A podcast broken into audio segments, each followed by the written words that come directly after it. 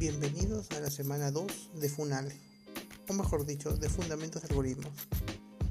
En esta semana estaremos orientándonos a lo que son las operaciones.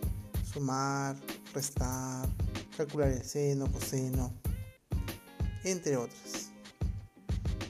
Vamos a priorizar lo que son funciones matemáticas. Aprenderemos lo que es el redondeo mediante la función round y también que existen varios tipos de redondeo. Hay algunos que tiran hacia arriba, que son el que es eh, techo en inglés, o otros que tiran hacia abajo, que es el floor, que es piso en inglés. Asimismo, no nos olvidaremos de ver lo que son estructuras condicionales simples y dobles, que todo esto seguramente te acordarás por el curso de inicio que llevaste.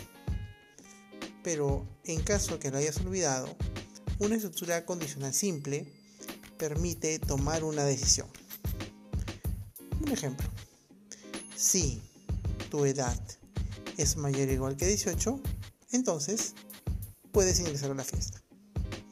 ¿Cómo haríamos esto en el lenguaje de programación C++? Tú pondrías tu int main, que es tu proceso principal, y dentro tú preguntarías qué edad tiene, lo harías con un cout, cout menor que menor que, y mandarías la pregunta, ingresa edad.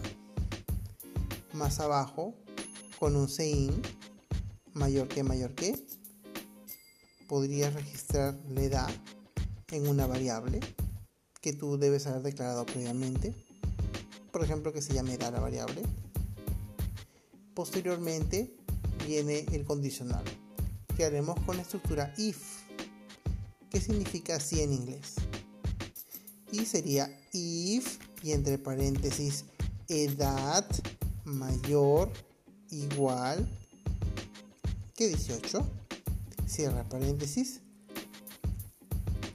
Abres llave y dentro de la llave tú vas a poner un mensaje, out, bienvenido a la fiesta.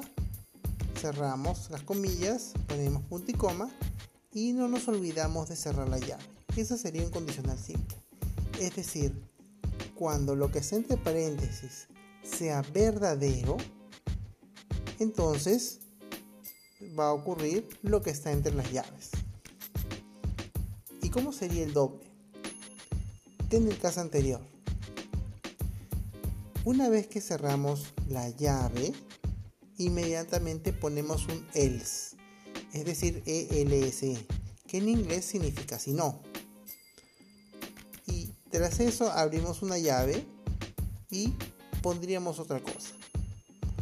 ¿Qué pasa acá?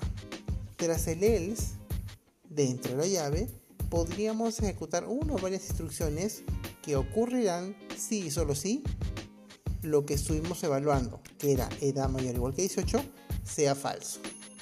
Por ejemplo, si viene tu hermanito intenta ingresar y pone sus 10 años, entonces cuando lleguemos al if, ahí se probaría edad mayor o igual que 18 y eso sería falso, porque la edad que ingresó tu hermanito sería 10 años.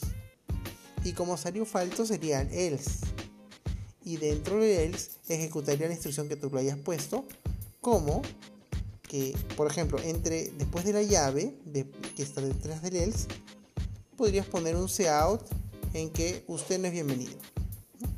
Cerramos las comillas punto y coma y al final cerramos las llaves.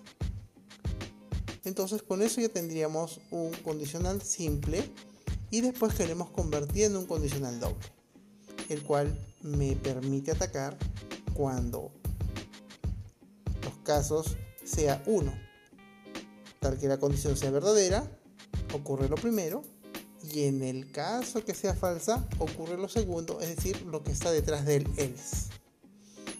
Ahora, leyendo todo esto completo en castellano sería, si la edad es mayor que 18, entonces la llave, la primera llave sería como un entonces, mostrar en pantalla, bienvenida a la fiesta. Si no, el él sería como el si no, abrimos la llave, usted no es bienvenido. Nos vemos en el siguiente audio.